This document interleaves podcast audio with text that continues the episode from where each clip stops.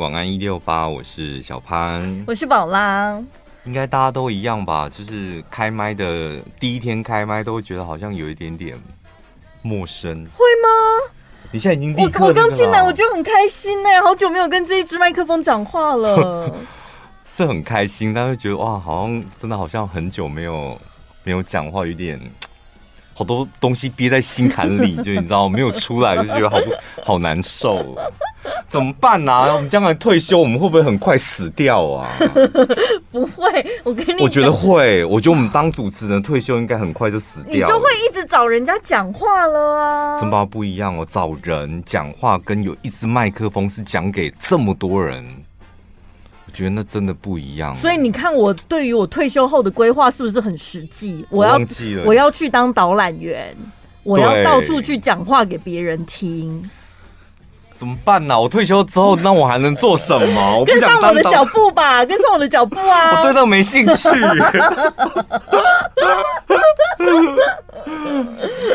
而且我连这次这一次那个去日本玩，好像最后一天吧，然后在计程车上，我还问王天佑说：“王天佑，你有没有脑海里有没有整理一些片段是你节目中要分享的？”嗯，然后说有哎、欸，有些东西我一定要讲。嗯，然后我说对，我刚刚也在整理，就是出糗的把它凑在一起，买东西的坏习惯凑在一起，就真的会有主持人的那个。就是已经养成习惯了，对，养成习惯。你的日常生活就是处处都是素材，然后你自然而然就会把它整理在一起，然后变成一个段子。真的，哎呀。怎么办？我就天生吃这行饭的，走到哪都还是想着节目。可是你也不用担心退休之后怎么办，搞不好如果你是天生吃这行饭，你就会做到最后啊。对，我后来也在想，有很多主持人其实他们都主持到很老。嗯，我们电台就是现在有一个超老超老的前辈啊，余光啊，对啊，对，对啊，所以他不管几岁，他还是可以。这份工作又不是劳力活，你知道嘴巴会动有声音，都嘛可以一辈子做下去。哦，说到这个，我那一天不是因为我在我长这么大第一次在新宿看到雪，嗯，然后觉得行程的最后一天，而且重点是我我们回饭店了，嗯，然后我是因为要帮家里面人买一些药妆，所以回饭店我立刻又有人再出来。进药妆店买完东西一出来，所有的血喷射在我的脸上。嗯，我觉得那个下雪时间点真的好完美哦，就是旅程的最后。对，然后就下十分钟。对，然后给你一个，就在你的脑脑海里面刻下一个非常完美的画面。我就立刻给这一趟行程打十分，就满分，真的很棒。然后在最后，就是那是要回来的前一天嘛，最后一个晚上。但是我在飞机上把所有的分数都扣光了。等一下，我在想说，我不要退出长荣的会籍啊？怎么会？发生什么事了？这么严重，这不讲。我就回来，因为整个人很松懈，我就想说，我先先躺一下，好像有点想睡，我就把那个椅子就是整个躺平，我就躺在那个椅子上，然后准备要睡觉，棉被也拉起来。然后躺一下之后，就觉得的确有睡五分钟、十分钟，但就立刻醒来，就好精神。然后我就起飞了吗？起飞了。然后我就把我的 iPad 拿起来，然后就挑了一部片子看，这样。然后看着看着觉得好看呢，就把椅子先升起来，升到大概已经有点，你知道，身体要挺起来。嗯。然后空四十五度。类似吧，应该没到四十五度，大概一百二十度，就那个哦，你懂我那个？对对，钝角。然后我就举手一下，那个空姐就过来，我说我要一杯可乐，然后很多的冰块。嗯，然后我想我就想喝可乐，过一会儿他就拿了一杯冰块，满满的冰块跟一罐可乐。然后这时候我想说，这一段正精彩，先不要喝。嗯，然后因为一一杯冰块。玻璃杯装冰块跟一罐可乐，我想说那个玻璃杯比较危险，怕打破什么的，就稍微起身去拿那个玻璃杯，要把它放到我的右前方的桌子，然后我就接了那个玻璃杯，要放到右前方的桌子，不是还有一罐可乐吗？嗯，我想说把那罐可乐放到我的头后面去，我也不知道我那时候哪来的巧思这样。然后就把杯子放好，可乐拿到后面去的时候，那个可乐直接从我的头顶淋下去了，淋下去了。他帮你打开了，是不是？他打开了。等一下，空姐在旁边也傻眼吧？我长这么大第一次看到空姐尖叫？空姐叫出来，空姐跟我都尖叫。我是一直啊，然后空姐，然后他自己发现他失态之后，他知道啊叫，然后就把声音收起来。这时候真的很可怕，这猫真的很可怕。我当下因为我自己是从头往下淋，我不知道我自己湿到什么地步。我当我觉得情况不对的时候，是因为我立刻把口罩拿起来。一碗可乐，中卫的口罩真的好啊，不透水。一碗，我把口罩拿起来，一碗可乐哦，一碗，然后我就拿着那一碗可乐，然后就先拿给他说，帮我拿去丢掉，这样。然后那个那个小姐就很匆忙的端着我口罩可乐端进去，然后这时候另外一个空服员是从里面，我就看他，你知道很机灵，看他从里面这样神色非常紧张的拿着毛巾，然后就往我这边走过来，但他只拿一条，嗯，他拿完毛巾出来之后就先让我擦，然后擦桌子，因为湿掉的地方真的太多了。他帮我擦的时候，但这时候你还记得吧？我是一百二十度，我是呈现一个一。人就是在一百二十度的椅子里面，然后他在帮我擦的时候，另外一个空腹就是他帮我拿那个可乐进去的空那个空姐，她这时候又从里面出来，她是端一盆的毛巾，一盆不夸张，就这样端出来之后，你知道那个画面有够奇怪，就是他端一盆，然后我就开始吸我的帽子，吸我的那个身上的衣服，这样。然后擦桌子，然后他们两个就站在旁边，顺便帮我擦椅子，这样。嗯，所以我们就一直擦，一直用毛巾。然后接下来，其中一个空姐再把用完的毛巾再立刻送进那个 空姐的那个区域。然后又再送第二轮的毛巾来，我跟你讲，有这么多毛巾，又不是饭店，是飞机耶，毛巾湿的温热的毛巾，一球一球，呃，正方形小手巾小手巾没有到毛巾，没有到毛小手巾，就是他们会给客人擦手的，就这样两趟。我跟你讲，那个画面像什么，你知道吗？那个画面就像是有人在飞机上生孩子了，他们在接生。你知道长隆的商务舱有多像吗？因为我们那个商务舱就是一个一个像一个正方形一个圈圈，所以所有其他地方的乘客都不知道我这个圈圈到底发生什么事，因为他们没有看到，他们没有看到乘客，因为我是一百二十五躺在那边，都看到那个空姐进进出出，不停的拿毛巾，新的毛巾进来，旧的毛巾又出去。你到最后，对，如果是我，我可能说是不是喝太多香槟在吐啊？怎么这么快就都吐出来了？到底吐多少啊？我还是去华航好了。是因为太丢脸，不是因为服务的关系吧？到最后，我就是当我就是比较在乎帽子，我把帽子拿下弄好之后，然后就把我那个帽 T 白色帽 T 也整件毁掉。Oh my god！我就把帽 T 脱下来，好险我里面有穿内衣，帽 T 脱下来这样，然后我的外套好险是放在外面，我就穿外套加内衣。嗯，然后那个帽 T 我就想说算了，我就把它塞进那个小角落。那个空姐就非常热心的说：“不要再塞角落了，我帮你冲一冲。”他就用那种我帮你冲一冲。然后我想说好吧，就拿给他冲一冲。他就接过我那个白色的帽梯我跟你讲，更像生小孩。旁边的人一讲说啊，谁吹啊，谁吹啊？因为那个帽梯你知道很厚，然后把它卷起来。因为那个空姐很细心，她不想让旁边人看到就是可乐的字，她把它卷起来，就抱着帽梯然后往那个房间走。哎，那不得扣啊？谁穿那不得好哈？哎呀，那不好。你在给我更空哦。你在长荣？我的天，弄了半小时。哎、欸，我很好奇，我很想知道他们的那个旅客名单上面会给你加上什么样的标注。我最后下飞机到桃园机场的时候，其实我老实讲，当时我已经已经有点慌到我也不知道那个空姐谁是谁，我记不住他们的脸。当我要下飞机的那一刻，就拎着行李，然后就看到一个空服姐，那个空空姐真的那个那个刘海，我第一次看到空姐的刘海已经粘在额头上，然后说：“潘生，你还好吧？” 我说：“哦，原来就是你，是不是？我很好，谢谢你的帮忙。”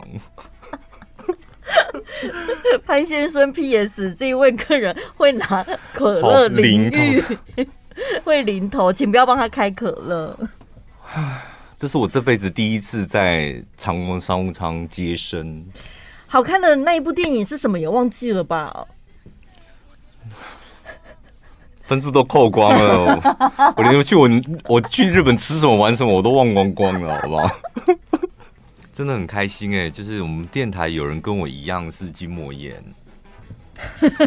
我早上看到你们在讨论同病相怜，我觉得那个感觉很像国外有那种什么互助会，有没有？拿板凳大家坐一圈，然后互相分享。我跟你们讲，我本来是小看，非常小看我的手痛这件事情，因为已经是一个月前就开始，然后我也不管它，就是。一样还去打球嘛？嗯，但是我就觉得还可以打球，那也没什么问题。而且运动酸痛这是很正常的事情，对，就过几一个礼拜左右，差不多就会恢复了。然后我去按摩的时候，还跟那个按摩师讲说，我那个手真的真的很痛，你帮我抓一抓这样。然后就用手将手手压下去之后，我尿直接喷出来，在他面前喷这样，像喷泉一样吗？他一压下去，我觉得好痛，然后我就说不要按了，就太痛了。所以你自己没有试着捏捏看呢？有，我就觉得就这个地方真的压下去是会很痛，但是我是某一个角度我的手会痛，嗯，那其他都像我这样都正常，但是就某一个角度我发现我没办法施力，它会很痛。好，就是这样事情，因为毕竟也要过那时候也要过年了，就觉得那也没什么事，让它自然富裕这样。嗯，然后我直到呃应该是要收假的前几天。我看到那个小潘的发文，潘正从那个高尔夫国手，他说我的左手到现在已经恢复的差不多了，然后呃，大家别担心，我应该再过个两个礼拜可以正常的上场打球。我当下就是脑筋一片空白，想说完了不妙，因为我上一次看到他停赛，那已经是两两三个月前的事情。那我想说，你的左手受伤，然后不能打球，然后两三个月，你现在才休养好吗？然后说，呃，经过什么什么呃，复健师，然后还有医师的那个。帮忙让我恢复的很快，我当下就是冷汗直流，想说，该不会我也是这么严重吧？要出动整个医疗团队，因为我没有，我根本就放着不理他。这话我就是前几天才去中医，就我们公司隔壁的中医看，嗯、他也是照那个超音波啊。他说：“你看得出来他肿很大吗？”我说。我们一般人真的看不懂那个超音波，看起来就黑白的东西。所以那个肿是肿在里面，你外观看不出来。看不出来哦，对，它就是呃筋膜底下的，他说某一块筋还是膜还是肌肉什么，它应该是正常平滑的，我是呈现这样这种状态。嗯，然后就针灸，然后我今天就是。林飞就跑来问我说：“你该不会也筋膜炎？”他说他也是。嗯，他好像他不是说说他是拉伤。对，然后我们两个的位置其实都是在同一条筋，只是他在上筋，我在下筋。因为我那个医生他也很清楚我讲解，就这一整条筋他为什么会受伤的原因这样。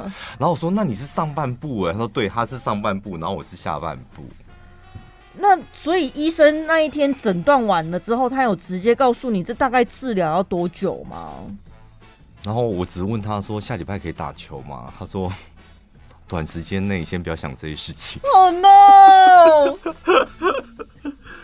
我现在连健身房也去不了了吧？我现在只有一只手加两条腿，请问我能做什么运动？你就只能练下半身啊。我这辈子最痛恨的就是下班时间。今天看到同事在我们的办公室那边深蹲，我真的很想一脚把他屁股踹下去。对，我现在能做的好像只有……所以你已经接受这一件事了，你就是问我要哭吗？我现在要哭吗？我的意思是你就是真的就会乖乖的好好休养，就不去打球哦。当然，因为我自己知道，就是我其实刚开始有点受伤，其实我自己心里有个底。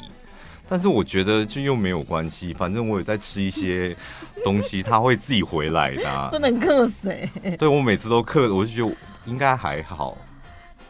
那你现在有到了那一种怎么办？不能被迫不能打球，然后内心会很痛苦，心痒痒，非常痛苦。那我觉得你，那你痛苦的原因是什么？怕你休养完了之后球技退步，还是什么呢？不会，我不会怕那个，但是就是怕，就是不能打，就觉得很难受，就是人生的就少了一块，你知道吗？那你应该可以问一下教练，虽然不能挥杆，还是有其他动作，就是练习练习转体或者什么的。知道打就练这干嘛啦？我就是知道打啊，但但是就是刚刚有同事就推荐我，他说什么全中部地区最厉害的一个中医吗？就治疗这方面的，我想我可能会约林飞一起去看吧。哦，好。他讲了一副非常厉害，我想会不会等下听众朋友又来问呢？我说他没事，我才问你们嘞。到底是谁很厉害？关于这种东西，就是不管是用什么方法，林飞林飞有跟我讲说，他那时候也是很紧急的打类固醇，这么严重哦？痛起来是真的蛮痛的。如果他那个位置真的很不舒服的话，然后我去日本不是有几天是很冷吗？嗯。我刚才只是手腕嘛，然后去日本很冷的时候，整个手臂是呈现，哎、欸，那个被剁掉手臂的那个叫张无忌吗？还是谁？我在我在心什么独臂刀王、那个？对，那个被剁掉手臂的到底是谁？还是杨过被剁掉手臂？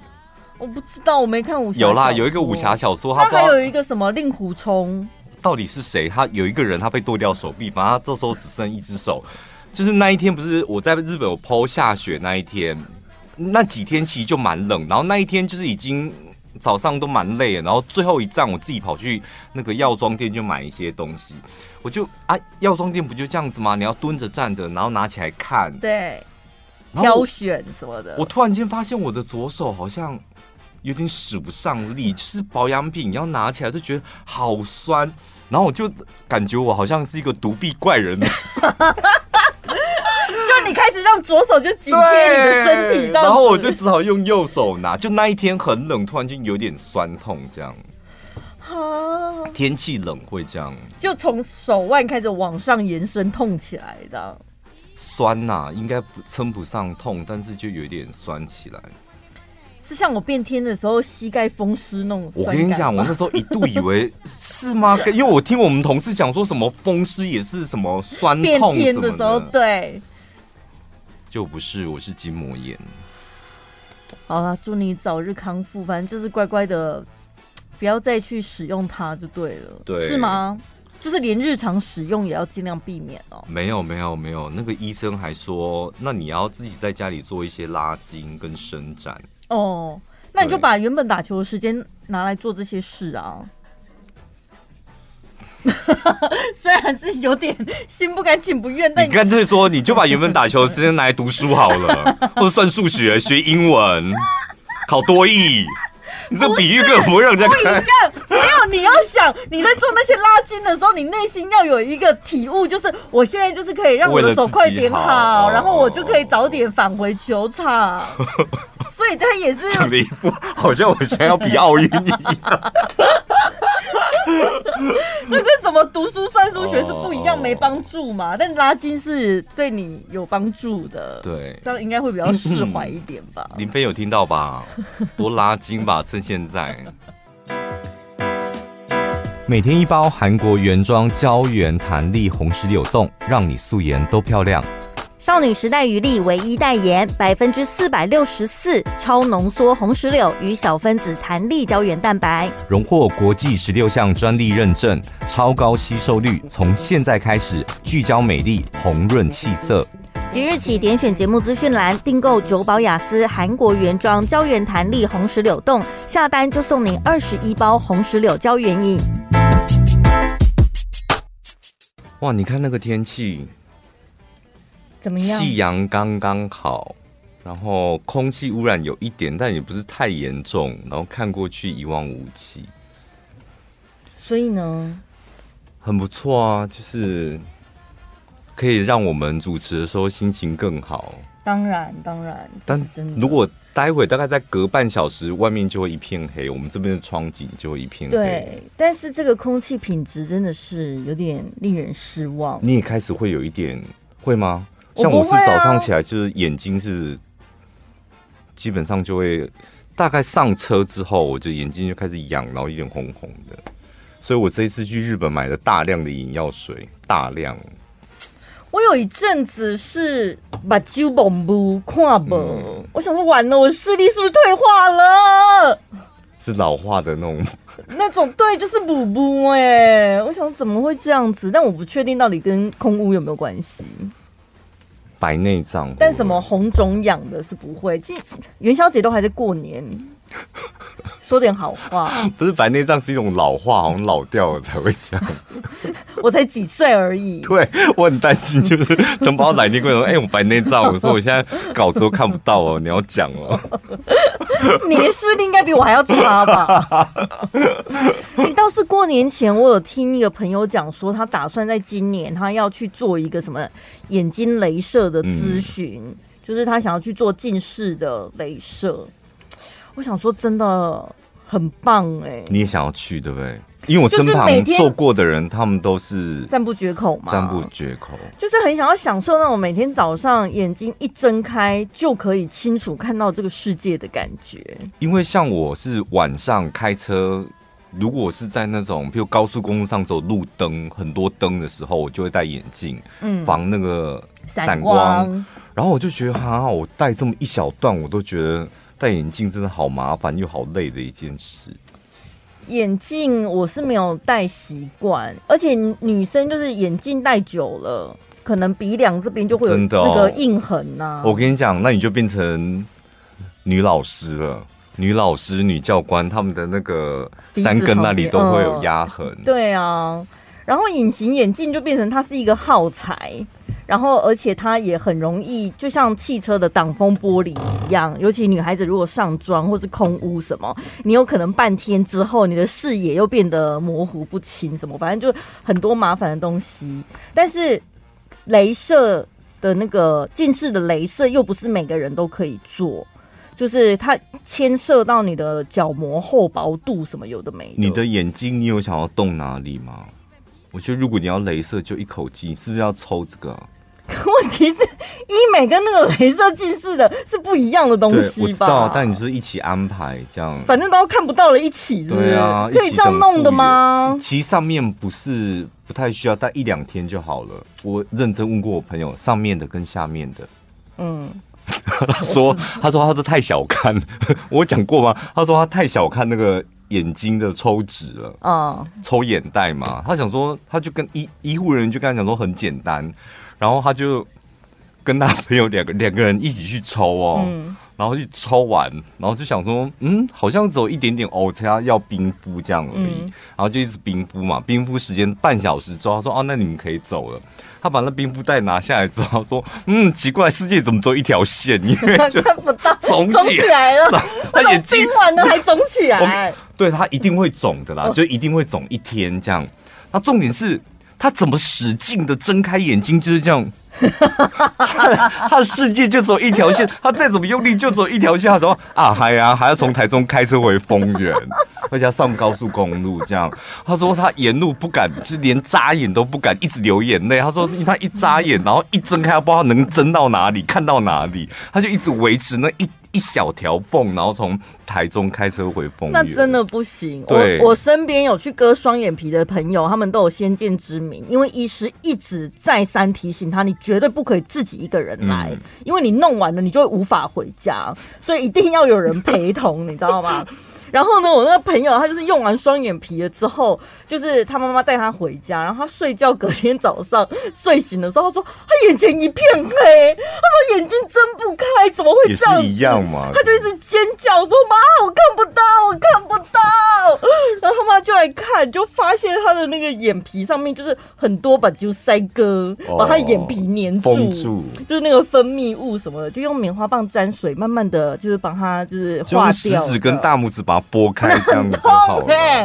但是就是虽然把那个分泌物弄掉了之后，他真的也是就是真的只有一条缝。嗯，大概他说他躺了快一个礼拜才消肿，就每一个人的体质不太一样。双、嗯、眼皮一定会更久啊，抽眼袋。就你要弄眼袋是下面好像还好，眼袋跟上面这都还好。眼袋，哎、欸，他们讲的很轻松，哎，很轻松，就是把你的下眼皮翻过来，然后把这个脂肪拿出来，抽就好啦。潘先生，你这个一定要抽。我跟你讲，我每次去医美，他们都叫我抽眼袋。不是，然后我天天想说，讲了这么简单，什么叫做把下眼皮翻过来？怎么翻？一直到我上次去采耳的时候，我不是顺便做洗眼浴吗？嗯然后那个眼浴的介绍就是说，把你的上眼皮翻出来洗里面嘛，我才知道哦，原来眼皮真的可以这样子变。但是你被翻出来的时候，被翻出来 感觉好脏哦。你被翻出来的时候是有点有点兴奋的吧？对不对？当下会觉得哎哎，就会有点五味杂陈，对不对？对，就是。跟想象中的不太一样，它不会有任何痛感或者是不舒服，嗯、但是你会觉得有人在你的眼皮上面就是手弄来弄去、捏来捏去的这样。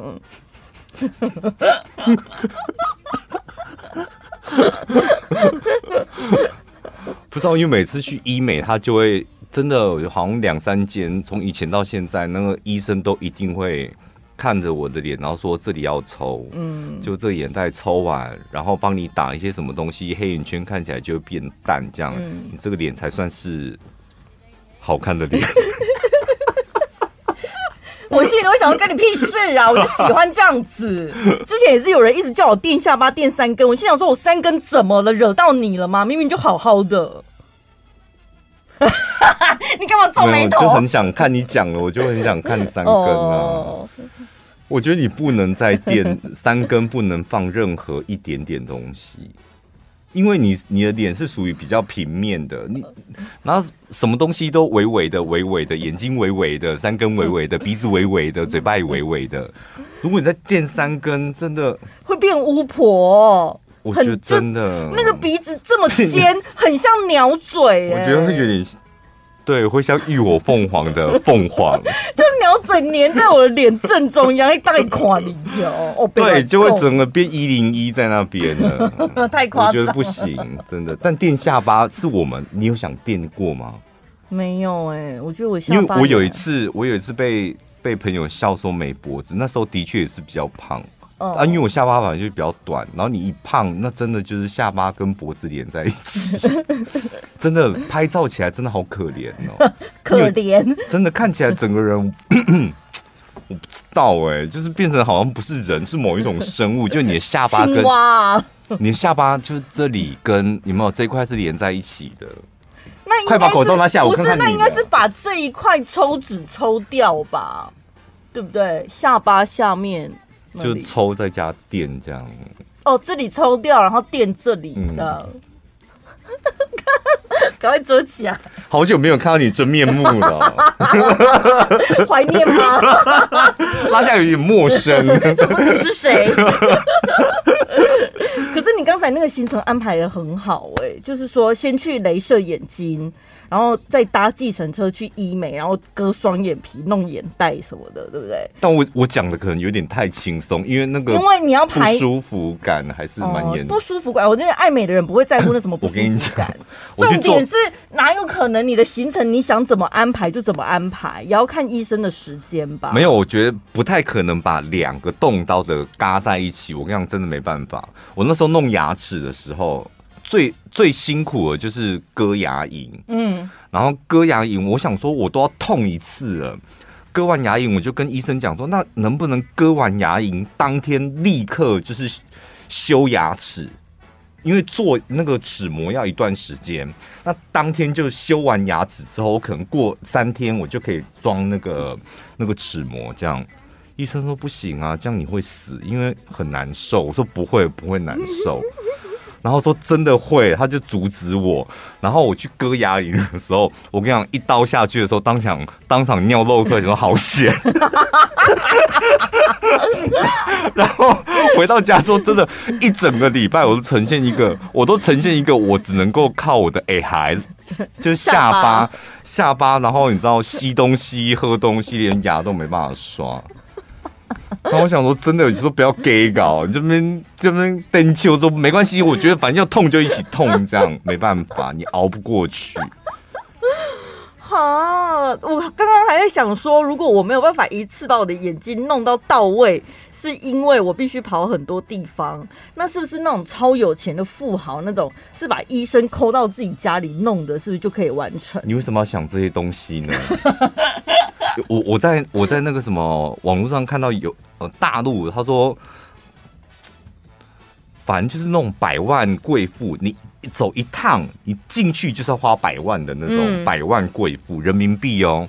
他说进去那间医院，你只要三天就在里面住三天，出来你就是一个美女哦。然后他就拍里面的状态，好可怕哦，就包头，每个木好多个木乃伊，然后拿着点滴这样。然后都没有人扶，就是一个人在那边走来走去。我想说，天哪，这那医院里面的场景，然后有些人在挂号，有些人在等啊，拎着包包，然后穿着 LV 的大衣，但是整个头包成这样，然后在医医师路里面的场景，整栋，然后在那边走来走去这样，哎，分不出来到底谁是人谁是鬼。可是我后来想想也是，大家都包成这样，你反而管理、啊、对。大家都包成这样，反而你也不会觉得你怎么样。对啊，而且都包起来，你哪知道我是谁？每个人反正拆掉就是好看的啊。对，蛮不错的哎。我以前听那个思蓉讲也是很精彩，他就专程到韩国去整形，他就一个人去，他觉得没什么，他觉得反正韩国这么专业，这样，然后去他的他的工程是什么？他他的工程是要让他变成瓜子脸，所以他必须打掉他的腮帮子。嗯，然后打掉腮帮子，你打掉一定要这么用力吗？就是打掉，就是反正进去，他是说呃手术切切完之后敲敲烂这样，然后打掉之后发现就是因为他的牙齿比较大，所以如果要达到他那种瓜子脸，必须再切牙龈。就是牙齿的某一颗臼齿，它要拔掉之后，反正从里面塑形，所以牙齿也切，然后那个那个腮帮子也切，嗯，然后切完之后，他想说，那当下应该就是可以在医院休息吧，就休息完再再走这样，然后他就切完之后就包成像木乃伊这样。然后那个护士就跟他讲说：“哎，那如果呃半小时之后没有问题的话，你就可以走了。” 然后他说：“那可是我还包成这样怎么走？”他说：“你要自己想办法哦。”所以他就包成像木乃伊一样，然后打完点滴之后，他就打计程车回饭店。还 好他搭电车，搭计程车还 OK 吧？可是他那个行程不 OK 哎、欸，为什么？不是你要下楼，然后他就他说他语言不通，就他只能拦计程车，拦计程车上车跟接。讲饭店到饭店，他还要进 lobby 哎，然后再进到，他说全世界人都在看他。计程车不会，但是因为那个司机载他的时候，就是在医美诊所那边，他一定知道什么事吗？我觉得会吓到是饭店的人。饭店是铁定吓到，但是我跟你讲，一个人还要再这样，哇，我的天哪！可是他那个行程里面怎么没有含住院呢？没有，他没有，他自己。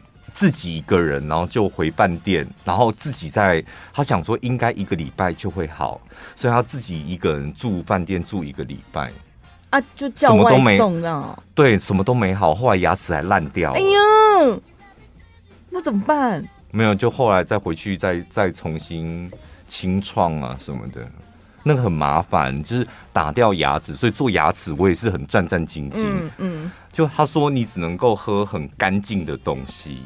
哦，要不然很容易那个伤口会细菌感染。什么叫很干净的东西？白开，哎、欸，等一下，pure，好像不能白开水，这就一定要瓶装水了吧？对不对？那是才是真的干净的吧？你只能喝水，它的 pure 的意思就只有水。对，但是我的意思是家里的自己煮开的水跟跟超商的 瓶装水呢？我觉得瓶装水比我家的水干净呢。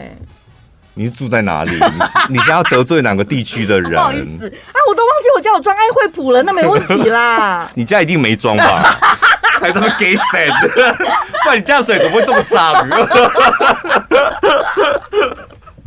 我有一次好像跟那个王天华还有马克在吃饭的时候，我就突然蹦出一一句说：有一阵子我说我最近容貌焦虑的非常严重哦，就是我连。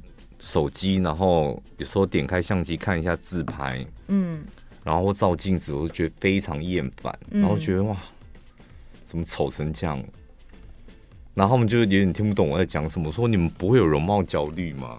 就是觉得自己很不好看呐、啊。我的手机我应该有，应该有两年都没有我自己的相片了吧？你也是，就是我的容貌焦虑，还是你不喜欢、嗯？一样吧？为什么会不喜欢？好看不会不喜欢吧？因为我去滑我以前很多自拍照，我就是觉得好恶心哦，就想说为什么你敢就是敢这样自己拍自己，拍成这样这么近这么大一颗，而且我不是说没有自拍照而已哦，就是连就是出去啊吃饭或干嘛什么，人家说要拍我，我都说哦先不用这样，大合照才会有，就是大家一起的那一种。但如果要我单独拍照那种，完全没有任何一张这样的相片。然后我就在想说，这到底是好事还是坏事？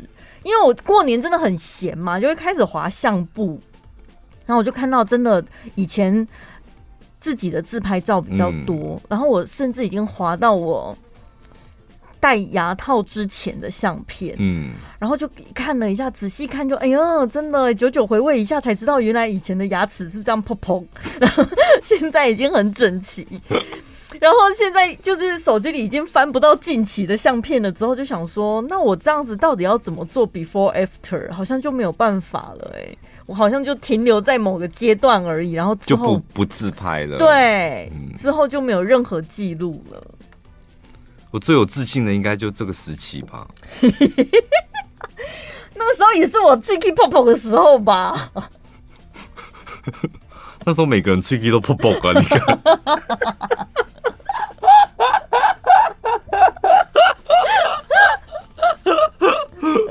我最 keep 个狼狼嘞。那那一阵一，我是一阵一阵啊，就是会。非常厌恶那个，就跟你一样，就是拍照，嗯，不知道怎样就看自己不顺眼。然后我最近看到那个滨崎步，他可能有一个跨年还是过年的演唱会，然后开了一个直播，然后网友 直播，然后那个网友就直接说，怎么歌声跟外貌都变成这样子，好可怕。嗯，然后那个滨崎步都。就直接回那个网友说：“我都四十四十四岁了，不然还要怎么样？”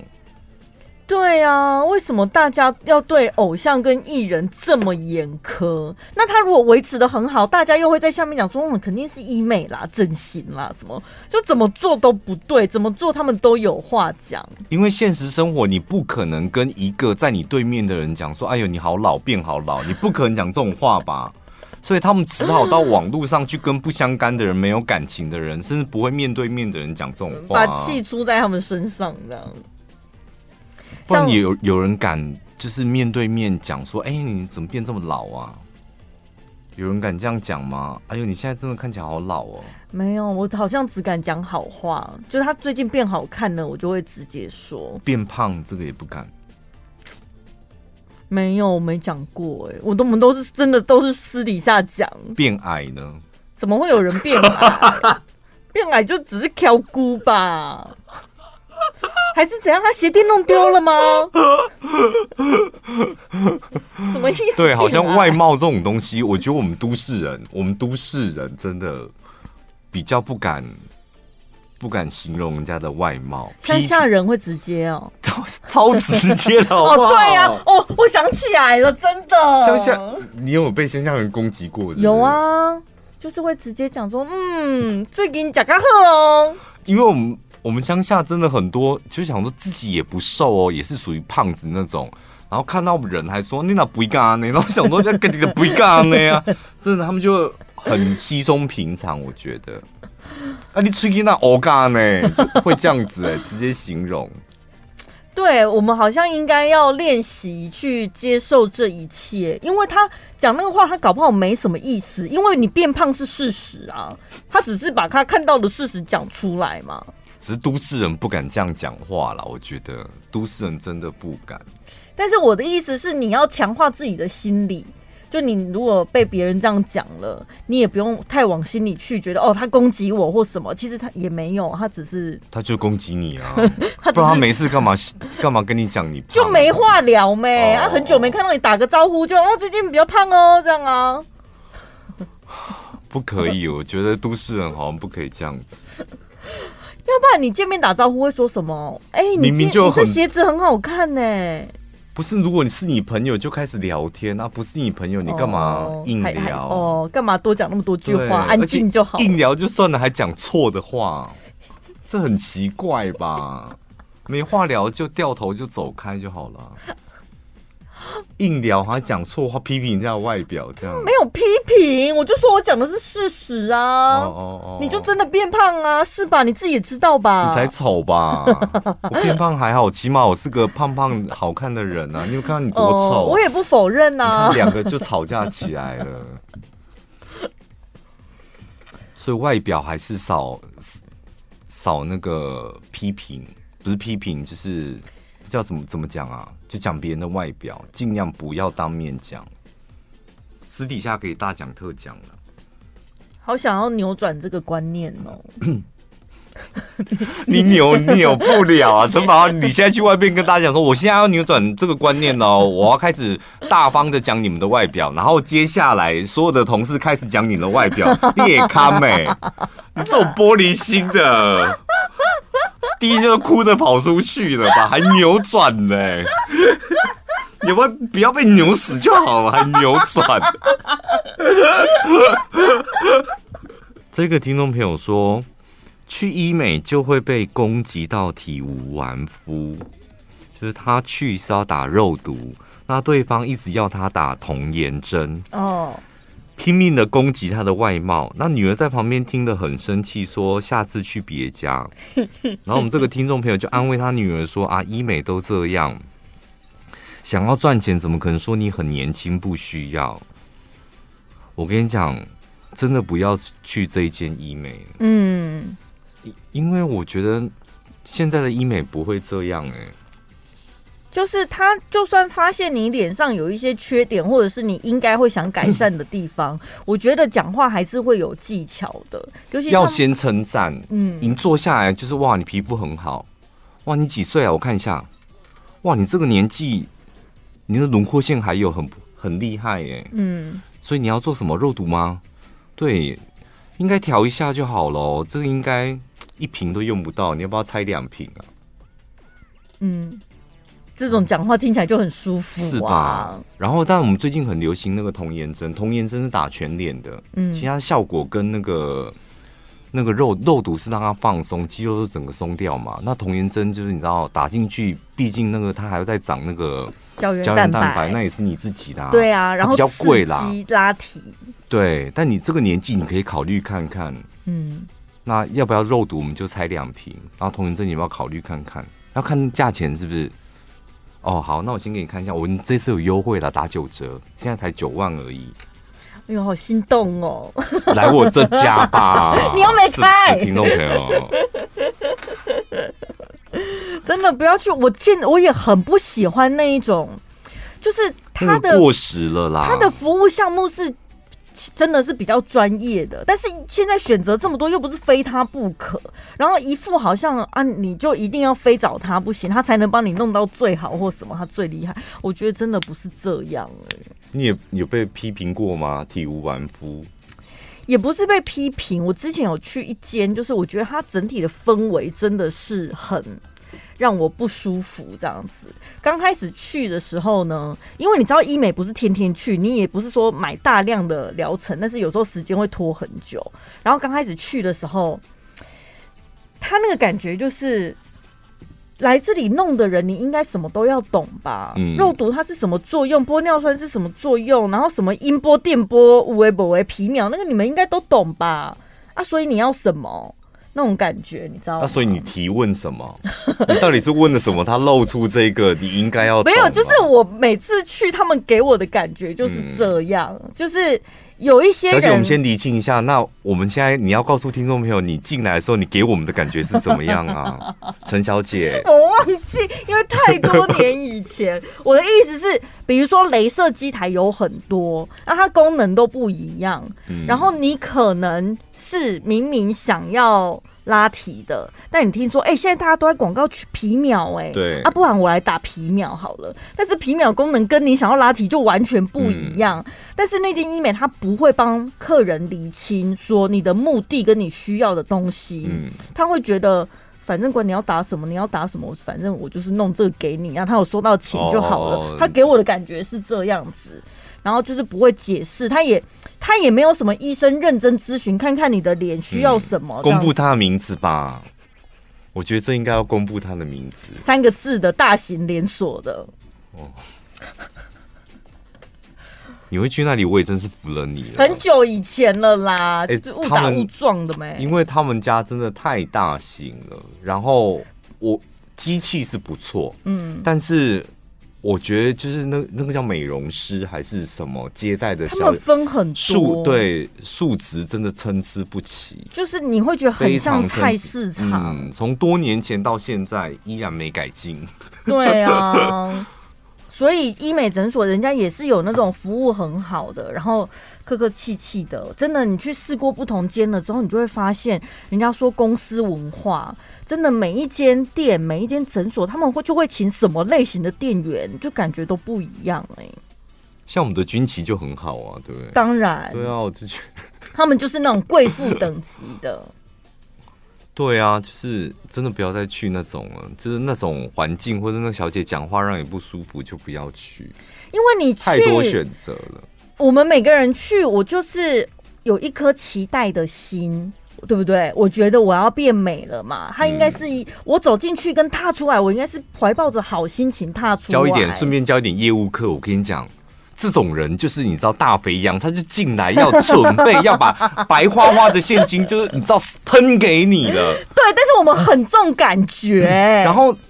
然后你在那边打击他信心，就是万一他玻璃心或心理素质不好，怎么办？他崩溃了怎么办？他崩溃他就忘记说，我今天是要来变美。我就觉得我花钱讨骂，哎，为什么？然后我还要忍受过程的一些紧张跟痛苦。对，因为走进来的他就是一只你知道，准备要让你让你宰的羊，所以你这时候就是。告诉他没问题的，通通交在我身上。你很好，但是我给你更好，我让你变更好，可以吗？对对对，你可以的，没问题。真的，你看这脸这么崩，我让你更崩，崩更久。我都交给你。来看宋慧乔，我跟你讲，她不如你呀。有了我之后，她不如你。对，真的就是要这样子。所以大家可以那个精挑细选一下，如果消费体验真的不开心的，就何必委屈自己呢？选择这么多，对，我觉得男生就是真的，大家基本上都谎报一个东西，就是身高。身高嗯，看到别人的身高被揭穿，怎么这么好笑？Super Junior 里面最高的是谁？始源，一定是始源，好像只有他破一百八。嗯。最矮的呢？一定是立旭。那你觉得最矮的立旭是几公分？一六八。东海几公分？东海我觉得一七一或一七二，一七一到一七三之间了。但是好像没有人会在那个个人的资料，尤其是韩星，没有人会写一七一，对不对？怎么样？那个数字是有避讳还是什么？我不知道啊，因为我看他们的个人简介里面，就是真实身高就是一七零一七一左右的，全部都写一七四一七五，然后一七四一七五的就写一七八这样、啊、或一八。我知道了，因为鞋底三公分马上加上去。我刚刚看到，我觉得最惊讶的是，就是他。那个 Super Junior 他们上综艺节目，他们真的很残忍呢。就神童就拿皮尺 量每个人的身高，所以怎么样？出道十七年了之后，可以卸下那个 idol 的包装了，是吗？哦，我觉得这方面我好像卸不下来。我刚刚在看，想说我有办法这样卸下来吗？我好像没办法。就十七年之后跟大家坦诚说，因为我在日本差点一巴掌把马克打死，就是扯到身高的事情。我真的想说，我就让你死在日本。怎么了？你们去？他就跟我讲说，哦，我我我讲，我好像买一件帽 T，然后我就说这个长度比较刚好，我就是因为我们这个身高，就这个长度看起来我们会比较高，这样。然后马克说：“会吗？我们不是差不多高？我当我当下就差点亲手在银座把把马克当场杀掉，就这么一句话，这样。你也太……因为我因为没有当下，因为我找不到利器，就是尖的东西可以刺死他的，所以我有时候放弃。等一下，你们三个人，你们三个人的真实身高，你是你是百分百有把握知道你确定的吗？我是最高的吗？”什么意思？就是我的身高精准的数字，你是都清楚的吗？因为我看他们的高度，他们都是我都是这样看他们的啊。我讲真的啊，我我没在开玩笑。我知道，但是穿上鞋子之后变数很多。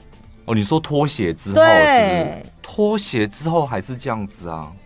哦，所以你你有把握，就是我有把握，我有把握。马克这个部分，我铁定要杀掉他的。王天佑可能还没有把握，就是脱下鞋之后，嗯，对，到底谁高？